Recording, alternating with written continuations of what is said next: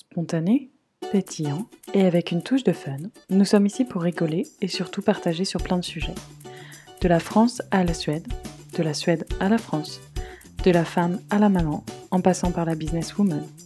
Parlons maternité, voyage ou encore lifestyle. Bienvenue sur le podcast Viking Life. Coucou, j'espère que tu vas bien. J'ai répété 550 000 fois cette intro. Euh, c'est celle-là que je garderai. Même si je fais des fautes de français, je prends celle-là. J'espère que vous allez bien. Une nouvelle semaine qui commence, un petit peu automnale dans les températures et le temps. Je m'attendais à un petit peu mieux parce que la semaine dernière, nous avons eu un grand soleil. Je pense que tout le monde est un peu fatigué. Je ne sais pas comment c'est chez vous, mais euh, nous, c'est un petit peu euh, grosse fatigue de fin d'hiver. Et pourtant, nous vivons en France. Donc j'imagine même pas les Suédois. Euh, cette semaine, je vous retrouve pour un nouvel épisode avec une orthophoniste spécialisée dans le bilinguisme, Audreyne, originaire de Vannes à l'origine.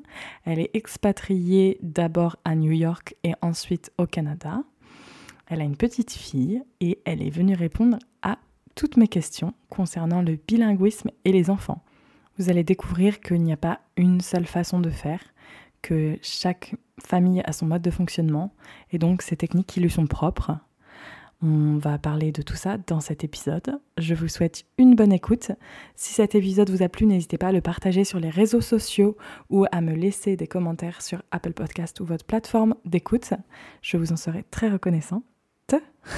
Ça commence, je fais plein d'erreurs, c'est génial. Allez, je vous souhaite une bonne écoute. À bientôt, salut.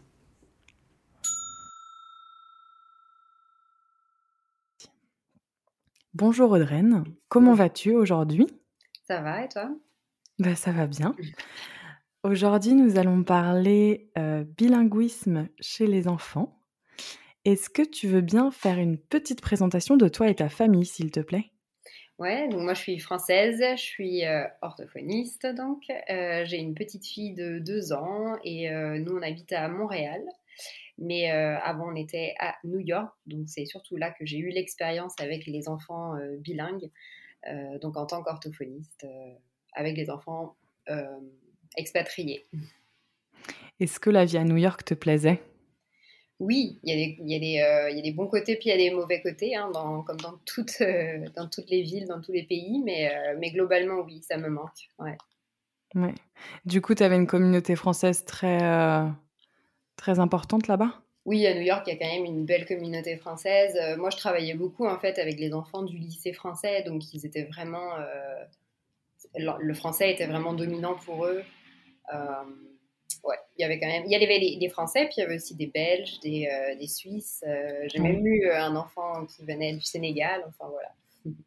Oui, donc il y avait pas mal de d'ethnicité. Voilà.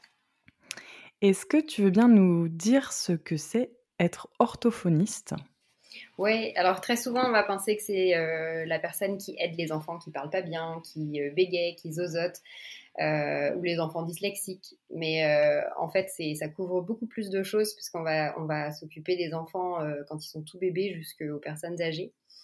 Donc avec les bébés, on va pouvoir faire les troubles de l'oralité. après, quand les enfants grandissent, bah oui, il y a le langage, mais il y a aussi la déglutition.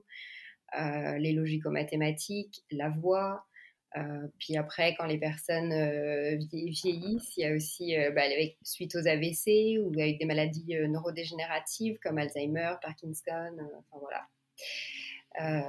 c'est très dense. Ouais, c'est très vaste. Après, on n'est pas tous.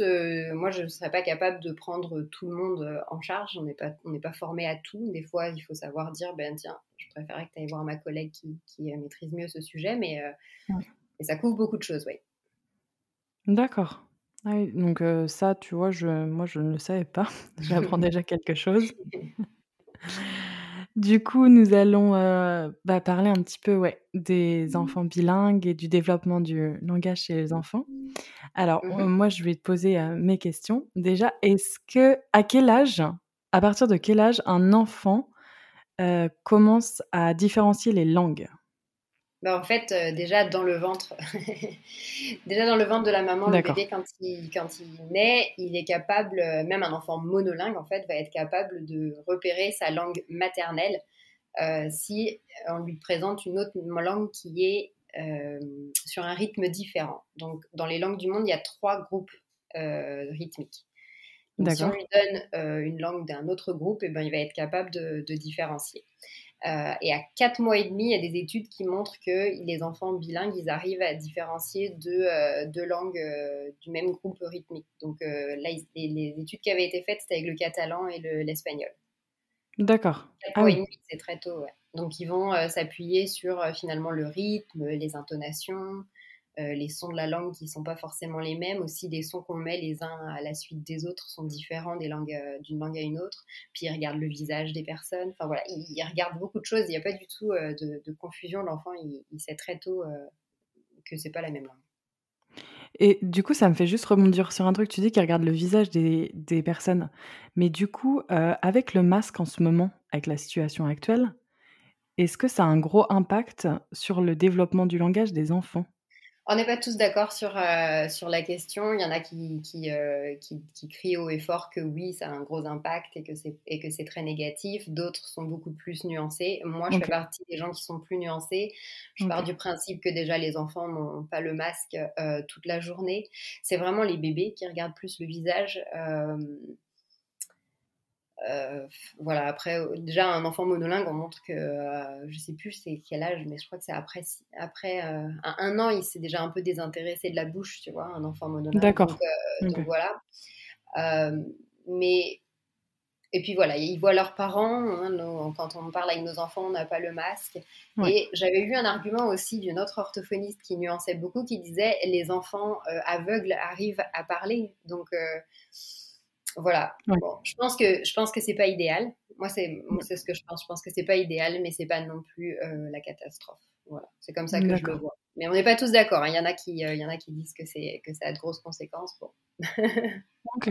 Non, mais c'est hyper intéressant d'avoir ton point de vue. Alors, bah, on verra après, après. Ouais. on aura attendre un petit peu.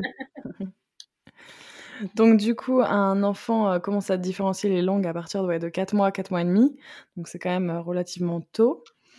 Jusqu'à combien de langues un enfant peut différencier? Est-ce qu'il y a un maximum? Non, parce que ça, c'est une histoire de, euh, de, cerveau. Mais après, quand on dit qu'il différencie, il n'est pas capable de dire tiens, ça c'est de l'anglais, ça c'est de l'espagnol. C'est juste de dire bah, tiens, ça c'est pas ma langue ou celle-là, je l'ai jamais entendue.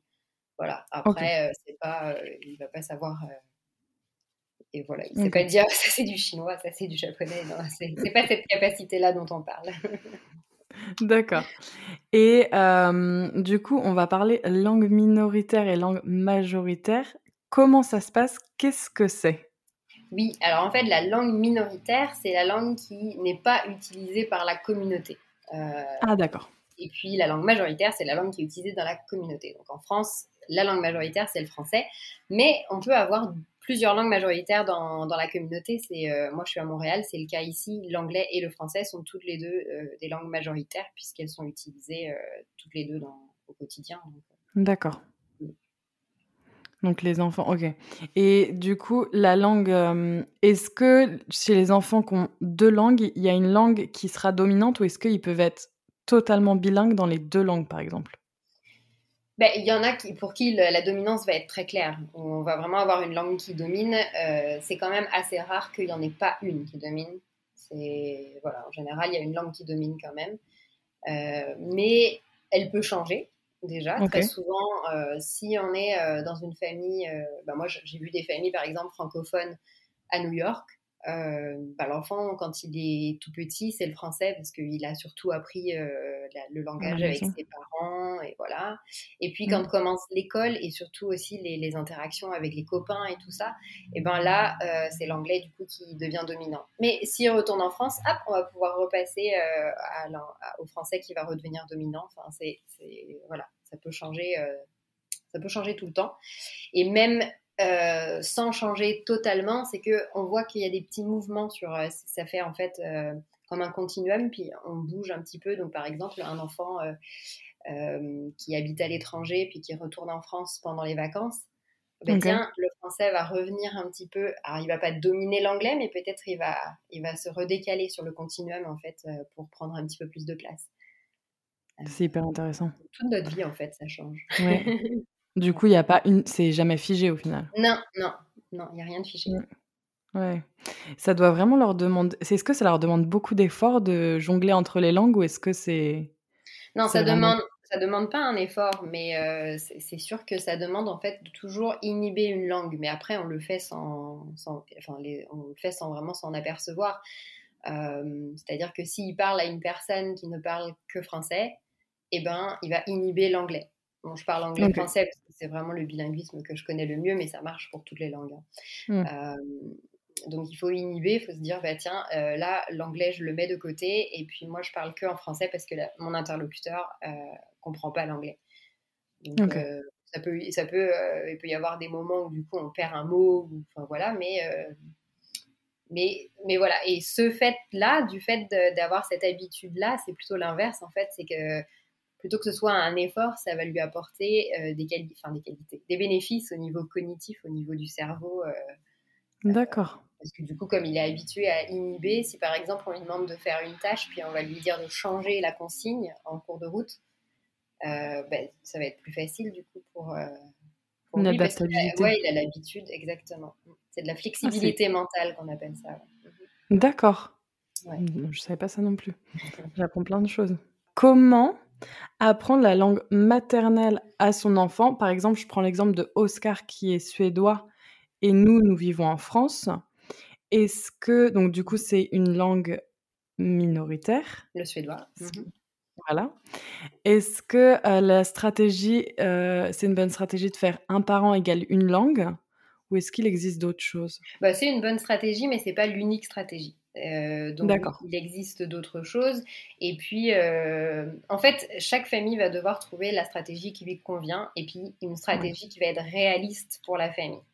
Donc euh, il y a plusieurs possibilités. On va pouvoir faire un parent une langue. On pourrait aussi faire que les deux parents parlent la langue minoritaire, même si par exemple toi c'est pas ta langue maternelle, mais tu pourrais, dire bah tiens moi je me sens assez à l'aise que pour parler pour qu'il y ait vraiment beaucoup de suédois à la maison.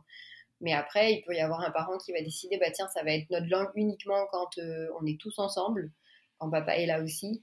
Ou euh, voilà, c'est à chaque famille de trouver euh, comment ils vont réussir à, trouver leur équilibre et puis que ça soit naturel pour eux en fait. Faut vraiment pas parce que parfois j'ai des parents qui m'écrivent et puis qui me disent ben j'aimerais bien que mon mari fasse comme ça comme ça mais il n'y arrive pas. Ben là, c'est pas la bonne solution. Non, parce qu'en plus, on risque dans ce cas-là de couper la communication avec son enfant. Si c'est pas naturel, euh, nous, ce qu'on veut, c'est qu'on parle avec notre enfant. On veut lui donner un modèle très souvent. Et là, si jamais on, euh, on est, on est plus dans le naturel, on va couper la communication avec notre enfant. Et, et c'est pas ce qu'on recherche. C'est intéressant. Donc, euh, mais il y a des parents aussi qui vont mélanger les deux langues. Euh, enfin, voilà, ça, c'est, on le retrouve beaucoup plus dans les communautés, par exemple, euh, les communautés hispanophones aux États-Unis, où comme il y a les communautés de bilingues, et eh ben c'est la façon de parler. Puis dans les pays arabophones aussi, beaucoup, il y a beaucoup de parents qui me disent que ben c'est la façon de parler de la communauté, même de mélanger les deux langues. Donc donc il n'y a pas une seule façon. C'est, vraiment en fonction de, de, de la famille et de mais on n'est pas obligé d'être un parent une langue stricte comme on l'entend souvent. Ça, c'est pas obligatoire. c'est bien, j'apprends des trucs. Mais du coup, euh, est-ce que ça va pas. Enfin, l'enfant va s'adapter très facilement si moi, par exemple, demain, je leur parle suédois? Il n'y aura pas de souci, ils comprendront bah, ils vont comprendre. Après, je vais pas te dire que euh, ça va se passer. Euh, ils vont, ils vont, peut-être se demander un petit peu pourquoi maman euh, commence à nous parler dans cette langue. Enfin, en fonction de leur âge, peut-être ils pourraient aussi dire qu'ils sont pas d'accord. Ou... Mais c'est, on peut le faire progressivement. On peut, on peut leur, on peut en parler avec eux selon leur âge aussi. mais c'est, mais c'est faisable, bien sûr que c'est faisable, ouais. D'accord. Donc du coup, bah, est-ce qu'une seule personne peut parler plusieurs langues à son enfant? Tu viens d'y répondre. Donc c'est oui. Oui. Euh, en fait, le seul risque, ce serait que la langue minoritaire, elle soit rejetée si, par exemple, euh, ben, ton conjoint, s'il se met à parler euh, un coup français, un coup suédois, et qu'il n'y a personne autour qui supporte la langue minoritaire, bah, du coup, les, enfants, ils risquent de se dire, bah, tiens, finalement, il n'y a pas vraiment de besoin pour moi de la parler. Et puis, enfin voilà, c'est Euh, donc c'est c'est le seul risque, mais encore une fois, on va faire en fonction de ben est-ce que j'ai du support autour de moi, est-ce que j'ai bien valorisé ma langue? Enfin voilà, ça peut ça peut fonctionner mmh. un parent qui va parler les deux langues, mais euh, mais voilà, il y a un risque et après euh, qu'est-ce que je fais pour éviter le risque? Soit je m'en tiens à ma langue, soit je la renforce par d'autres moyens. Oui. Mais c'est intéressant de Au final, c'est oui, c'est la langue minoritaire qu'il faut vraiment essayer de préserver au, au plus. Oui, bah, après, euh, ça dépend parce que je suis par exemple un compte sur euh, Instagram qui parle beaucoup en fait de l'espagnol, mais euh, l'espagnol aux États-Unis. Et puis, même si c'est une langue minoritaire, elle est très représentée dans la communauté quand même. Les enfants, ils ont l'habitude de les entendre et tout ça. Donc, le suédois en France, je pense que c'est beaucoup moins représenté. Donc, tu vois, je pense que la réponse, elle sera différente en fonction de, de, son contexte, de son environnement. Exactement. C'est ouais, vraiment hyper intéressant. et alors, et pour, est-ce que les enfants qui évoluent avec plusieurs langues autour d'eux vont-ils parler plus tard? Non, pas du tout. Ça, c'est vraiment le mythe le plus répandu. Ouais. Euh, mais les enfants, ils vont babiller, ils vont dire leurs premiers mots, leurs premières phrases en même temps que les monolingues, au même âge. Euh, mais il y a quand même, il y a des petites différences. Euh, ça veut dire qu'il va falloir qu'on compte les mots dans les deux langues. Euh, D'accord. on ne va pas dire, tiens, euh, s'il a euh, trois mots en français et qu'il en a huit en suédois, voilà, il en a onze, il n'en a pas trois ou huit. Donc, il faut qu'on compte tout. Et puis, il y a une langue qui peut être plus tardive que l'autre aussi. Ça veut dire que peut-être il va commencer à faire des phrases dans une, dans une langue, puis dans l'autre, il a un niveau un petit peu plus faible. Donc, on va mmh. regarder la langue où il est le, le meilleur, en fait. Hein. C'est ça qui est notre mmh. Voilà. Mais euh, en fait, pourquoi les gens pensent que euh, les enfants sont bilingues sont plus tardifs? Déjà, il y a cette idée que c'est un effort. Et euh, mais c'est pas c'est pas le cas. Et puis bah en fait, dès qu'un enfant a un, petit retard, un petit peu plus tardif, en réalité, c'est assez fréquent. Mais dès que ça arrive à un enfant bilingue, c'est ah bah c'est parce qu'il a les deux langues, c'est pour ça. Euh, et c'est comme si on mmh. devait trouver une raison. Euh, si jamais il marche un petit peu plus tard, on va pas dire que c'est parce qu'il est bilingue. Euh, c'est juste qu'il marche un peu plus tard, en fait, c'est tout. Chacun son rythme. Voilà. Donc il y a la même proportion d'enfants avec des troubles du langage. Il y a la même proportion parmi les monolingues et les bilingues. Ils ne sont pas plus à risque de troubles du langage. Euh, du tout, du tout. Et puis il y a aussi le fait que des fois, ben, les gens qui sont face à un enfant bilingue, s'ils comprennent pas une des langues, il y a des fois où ils vont pas les comprendre. Même les parents, des fois, ils se disent, bah, tiens, je sais mm. pas quel mot il a utilisé. Est-ce que c'était un mot dans l'autre langue ou dans cette langue? Donc voilà, c'est plus ça, mais, mais l'enfant, il n'est pas. Euh, voilà. Mais ils sont quand même pas à l'abri. Ils peuvent avoir un retard de langage. Ils peuvent avoir un truc. Mais du coup, c'est pas dû au... aux langues. Non, c'est pas. Et donc, comme c'est pas dû au bilinguisme, euh, retirer le bilinguisme, parce que ça, c'est le conseil qui en découle, c'est ah ben, c'est un petit peu trop pour lui, on va lui en enlever une. Non, ça ne va mm. pas résoudre les problèmes parce que le problème c'est le langage, c'est pas les langues. Donc c'est pas en retirant une langue qu'on va euh, résoudre le problème euh, du langage. À partir de quel âge il faut, enfin, dans l'idéal, intégrer la deuxième langue du coup? Est-ce que, parce que des fois, il y en a, ils vont se dire, il oh, faut attendre un petit peu. Euh. Il n'y a pas d'idéal, en fait. Encore une fois, ça va être par rapport au contexte de chaque famille. Mais si jamais, euh, mmh. dans, ton contexte à toi, où il y a les deux parents qui ont chacun une langue, bah, dès la naissance, il n'y a, pas de, a pas de raison mmh. d'attendre. Euh, mais ça peut être, si jamais, je ne sais pas, un parent n'a pas trouvé naturel de lui parler dans sa langue maternelle à la naissance, puis qu'après il regrette, on peut toujours l'incorporer après, c'est pas, c'est, pas, pas trop tard. Mmh. Donc euh, voilà, ça, ça va dépendre du contexte de, euh, de chacun. Ouais. Mm. Ok. Et du coup, parce que le parler, c'est une chose, mais après, il y a l'écrit. Et il y a, dans certaines langues aussi, deux alphabets différents. Est-ce qu'il y a certaines euh, stratégies à, à adopter dans ces cas-là ou... Comment on peut le faire? En fait, euh, on dit, il n'y a pas vraiment de stratégie non plus là. Vous avez, euh, chacun va faire comme il le sent, mais en tout cas, on peut faire euh, dans sa langue maternelle, même si c'est pas la langue dans laquelle l'enfant va être scolarisé après. Si jamais moi je veux apprendre l'alphabet, enfin l'alphabet, les lettres et les sons à ma fille en français alors qu'elle va être scolarisée en anglais ou même en chinois, c'est tout à fait possible de le faire parce qu'en fait, l'enfant, il va pas apprendre à lire deux fois. Il va transférer ses ah. connaissances. Donc, du coup, si là, on va prendre l'exemple de français, puis après, il va apprendre l'anglais. Donc là, on a le même alphabet. Mais il y a quand même des petites différences. Donc, il va avoir un E, il va se dire I. Ah ben non, Enfin voilà, c'est pas un i, c'est un e. Donc euh, voilà. Et puis alors on se dit ah ça y est, je l'ai rendu tout confus, c'est pas vrai. Euh, et ben non, en fait, ce que ça nous montre, c'est pas que l'enfant il est confus, c'est que l'enfant il a fait des transferts. C'est-à-dire que ça a fonctionné en fait, parce que avec d'autres, par exemple avec le f, en anglais, en français, ça fonctionne. Mais euh, il y a certaines lettres avec lesquelles bah, ça fonctionne pas. Et, et, donc, quand ils se trompent, en fait, ce qui nous montre, c'est pas qu'ils sont confus, c'est qu'ils ont utilisé ce qu'ils avaient compris dans l'autre langue dans celle-ci. Puis en fait, ils vont juste avoir à apprendre ben, les petites différences euh, d'une langue à l'autre. Donc euh, c'est pas, ils, ne recommencent pas à zéro tout ce qu'ils ont appris, ils continuent. Après, si on prend un alphabet qui est complètement différent, donc si on va aller apprendre après en chinois ou en japonais, euh, et eh ben il y a moins de transferts forcément. Mais il y en a quand même, c'est-à-dire que déjà l'enfant il va quand même avoir compris que bah tiens un caractère ça correspond à un son. Donc euh, voilà, il y a quand même des choses qu'il aura appris dans sa langue maternelle qu'il va pouvoir transférer euh, dans la langue après. Mais ensuite, euh, pour savoir comment s'y prendre, ou, enfin voilà, c'est à chacun de voir en fonction de, déjà de ses, de ses objectifs. Est-ce que j'ai envie que mon enfant apprenne à lire dans ma langue maternelle? Est-ce que c'est important pour moi? Est-ce que voilà, est-ce que je préfère qu'il euh, apprenne à l'école et puis euh, dans un an on commencera avec ma langue maternelle? C'est possible. Chacun fait comme il le souhaite, mais on va pas le rendre confus. C'est surtout ça qu'il faut qu'il faut garder. Après, c'est aux parents de s'écouter s'il a l'impression que c'est trop pour son enfant ou que voilà qu'il y a des activités à côté, il y a du tennis, du foot, des machins. Enfin, tu vois, c'est ouais. chaque famille de décider euh, à quel point c'est important pour eux. Voilà. Mmh.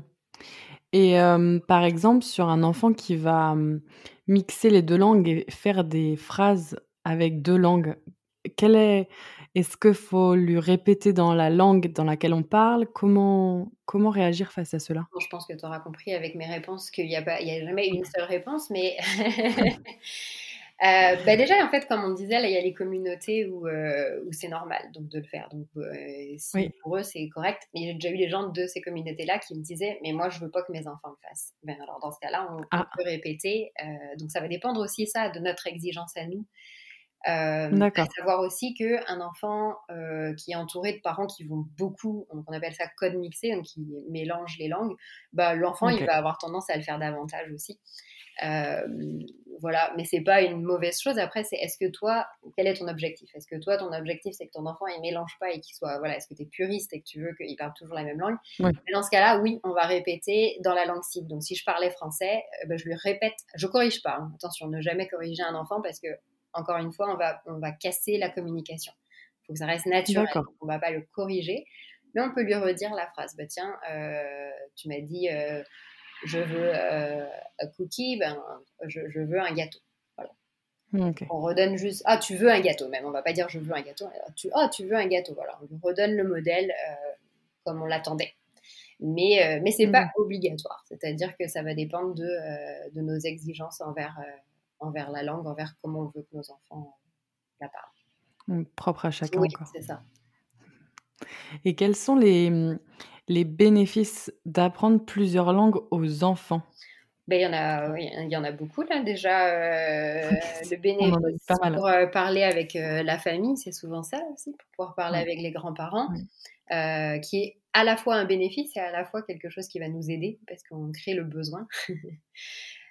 donc c'est transmettre sa culture, l'avantage évidemment hein, de parler plusieurs langues quand on va postuler. Et puis on en a parlé tout à l'heure, les bénéfices cognitif, là, je t'expliquais qu'il y avait une flexibilité mentale qui se faisait. Donc, euh, donc il, y a, voilà, il y a des petites choses comme ça au niveau cognitif euh, qui, a, qui, peuvent avoir aussi, euh, par exemple, les gens qui jouent d'un instrument de musique aussi, peuvent avoir parfois certains bénéfices cognitifs.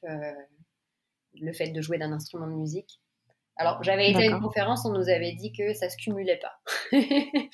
un, ah. bilingue qui joue un instrument de musique, il va pas cumuler les bénéfices, mais tu vois, il n'y a pas que le bilinguisme qui apporte des bénéfices euh, au niveau cognitif. Et puis, euh, au niveau, euh, on parlait tout à l'heure aussi des maladies comme Alzheimer. Et ben, ça recule la maladie de 4 ans, enfin les symptômes de 4, de 4 ans. D'après ce qu'ils ont montré. Ah. Après, le plus longtemps, on a, on a pas le plus longtemps on a été bilingue, mais vraiment le plus longtemps on a utilisé les deux langues euh, sur une base régulière. Et le, le plus on a de, chances de, de, faire reculer les symptômes, effectivement. C'est génial. Bon à savoir pour plus tard, au cas où. Là, j'ai une question qui est un petit peu plus spécifique. Euh, j'ai envie que mon enfant apprenne l'anglais. Nous parlons français et nous vivons en France. Est-ce que tu aurais des conseils? Ouais, mais alors c'est une question très fréquente, mais en fait, moi-même, euh, je suis bilingue, hein, je parle français et anglais. Euh, et ma fille. D'ailleurs, tu as appris comment l'anglais? Ben, Moi, comme tout le monde là à l'école. Et puis ensuite, moi, je suis arrivée à 18 ans à, New York. Hein. donc, euh, depuis, l'âge de 18 ans, j'en ai 36. donc, ça fait 18 ans que je parle tous les jours. Quasiment tous les jours. C'est rare qu'il y ait un jour où je parle pas anglais. Donc, donc voilà. C'est rentré. Ouais. et ma fille est monolingue. Et euh, mes amis qui sont à New York sont toujours euh, très surpris quand je leur dis, puisqu'ils sont au téléphone, des fois ils essayent de lui parler en anglais. Non, elle ne sait pas. Et euh, donc voilà. Elle est monolingue français ou anglais? Français. Mm. Ok. Ouais, puisqu'on est à Montréal et que même si l'anglais est aussi une langue majoritaire, c'est quand même le français qui domine quand même. Ben, voilà, quand ils vont à la, garderie, là, c'est en français. Voilà. Ah oui, donc elle est vraiment majoritaire française. Oui, oui, il y a beaucoup, beaucoup plus de français. Après, elle, elle a quand même toujours entendu, parce que moi j'ai des amis anglophones autour de moi, j'ai des gens ici avec qui je parle en anglais. Euh. Et quelle langue tu parles avec ton conjoint? Français. Donc euh, on ah vraiment tout en français. Mais lui, il est même trilingue là. Et malgré tout, notre fille, pour le moment, pour le moment, moi je dis pour le moment, elle est monolingue. C'est pour ça que je dis pas forcément. C'est un choix euh, personnel? Mais moi, j'aurais bien aimé qu'elle ait, le, ait le bilinguisme depuis le départ, mais le, contexte de vie fait que ici, bah, il n'y a pas énormément d'anglais. Il faudrait que ça me demande un effort d'aller euh, chercher les, ressources en anglais. Euh, et puis, euh, et puis moi, je, ne pars pas du principe que c'est forcément le plus tôt le mieux parce que moi, ce que je voulais, c'est qu'elle développe bien son langage. Et moi, c'est en français où je peux lui donner euh, le modèle le plus fort et le plus. Euh, parce que même si je parle couramment anglais, j'ai pas le, même vocabulaire. Je suis pas. Ah non. Je suis pas une bilingue parfaite parce que les bilingues parfaits mm. n'existent de toute façon pas et ou très peu et, et que voilà, j'ai pas la, la, richesse de vocabulaire que je peux offrir que je pourrais lui offrir en français. Exactement. Mm. Donc pour moi, c'est lui offrir une fondation euh, forte en français. Puis après, ben, on pourra voir éventuellement. Ici, ce serait facile si on voulait la mettre dans une école euh, bilingue. Il faudrait aller au privé parce qu'au public ici, ils défendent beaucoup le, français. Mais, mais, euh, mais on pourrait le faire, moyennant financement. Et en France, c'est pareil, moyennant financement, puisque les, les programmes bilingues, c'est souvent dans les dans, les, écoles, privées, ouais. Euh, je pense. Je... Non, il y a un petit peu, je crois, puisque moi j'ai des amis qui travaillent en public, euh, genre, c'est plutôt dans l'Est, là, avec l'allemand, par exemple. Ah, peut-être, ouais. Et puis pas se dire aussi mm. que, ah oui, mais l'allemand, c'est moins intéressant que l'anglais. Mais un enfant qui va devenir bilingue, ce sera forcément plus facile pour lui d'apprendre l'anglais par la suite. L'anglais, c'est la langue qui est reconnue partout dans le monde. Elle est utile, elle est enseignée. Donc si un, un, enfant est bilingue, peu importe le bilinguisme qu'il va avoir, c'est toujours utile parce que euh, il va pouvoir en fait euh, avoir ce bénéfice-là aussi d'avoir la facilité d'apprendre une autre langue, en particulier l'anglais, parce que l'anglais on a vraiment le besoin qui est créé parce qu'on en a besoin euh, un peu bah, vrai. pour les gens qui aiment mm. voyager. Enfin, moi, je, voyage, je voyage beaucoup avec l'anglais. c'est tu peux aller partout, quoi. presque. Donc. Non, mais ça. demain, t'as pas d'anglais pour voyager. C'est vrai que tu es un petit peu embêté hein, quand même. Hein. Ouais, ouais. Mais du coup, est-ce que tu recommandes de regarder des dessins animés ou des supports, en anglais pour les enfants ou pas? Euh, alors, on n'apprend pas avec euh, un écran, parce qu'on on apprend dans l'interaction. En fait, euh, ils vont pouvoir apprendre des mots, mais ça va s'arrêter là. Ils vont pas pouvoir apprendre à communiquer avec une personne avec, avec des écrans. Donc, je les recommande pour les enfants, par exemple, expatriés, par exemple, pour tes enfants à toi, une fois qu'ils sont un petit peu plus grands, là, moi je dis après trois ans, euh, et ben oui, leur mettre des dessins animés pour, euh, pour euh, venir renforcer une langue minoritaire, oui. Pour apprendre une langue, non. Mais on peut le faire, mais on ne va pas apprendre la langue. Mais voilà, il n'y a pas de mal à le faire. Et est-ce que c'est vrai qu'on dit, une fois qu'on a appris une autre langue, donc on est bilingue ou presque, Est-ce que c'est plus c'est facile d'apprendre une troisième langue, une quatrième langue? Oui. Plus facile. Oui. Oui. oui, Le mécanisme est en, en, engrangé. Oui, apparemment, il y a quand même des choses qui font que, que, ça facilite. Ouais. Mmh. c'est intéressant. Quel support est-ce que... Ouais, bah du coup, je viens de te poser un petit peu la question, mais quel support recommandes-tu pour apprendre une langue? Alors moi, je suis pas, euh, je suis pas enseignante, je suis pas, euh, donc je connais pas euh, enseigner, je sais pas. Après, moi, tout ce que je peux faire, c'est, c'est, plutôt conseiller les parents qui sont dans des situations comme la tienne, c'est-à-dire une famille bilingue où le bilinguisme est, mmh. là de toute façon, et comment venir la renforcer. Donc oui, on va pouvoir utiliser des livres, pouvoir utiliser des dessins animés, enfin voilà, mais, euh, mmh. mais comment apprendre une langue euh, alors que nous-mêmes on la parle pas ou que ça je ça je je saurais pas dire. Ouais, c'est pas, mon domaine. Ouais. ok. Bon bah comme ça.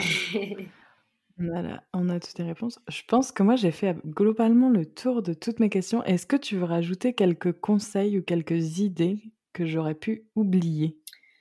Non mais je crois que en fait je pense que c'est quand même pas mal ressorti de notre échange, c'est qu'il n'y euh, a pas une réponse pour tout le monde. Donc il faut vraiment bien euh, réfléchir à, à, chaque situation, voilà, l'environnement, qu'est-ce qu'il ce qu'il y a autour de moi comme ressources par rapport euh, à la langue que je, que je vise. Mm. Et puis et puis, est-ce que c'est, qu'est-ce que c'est important pour moi Parfois aussi de voir les projets de vie. Euh, qu'est-ce que Quelles sont nos exigences Ouais. Et puis euh, par la suite, est-ce que, est-ce que je vais rester vivre là où je suis ou est-ce que je vais partir? Enfin voilà, il y, y, a plein de mm. questions comme ça à se, à se poser euh, pour décider. Et puis aussi que c'est pas figé.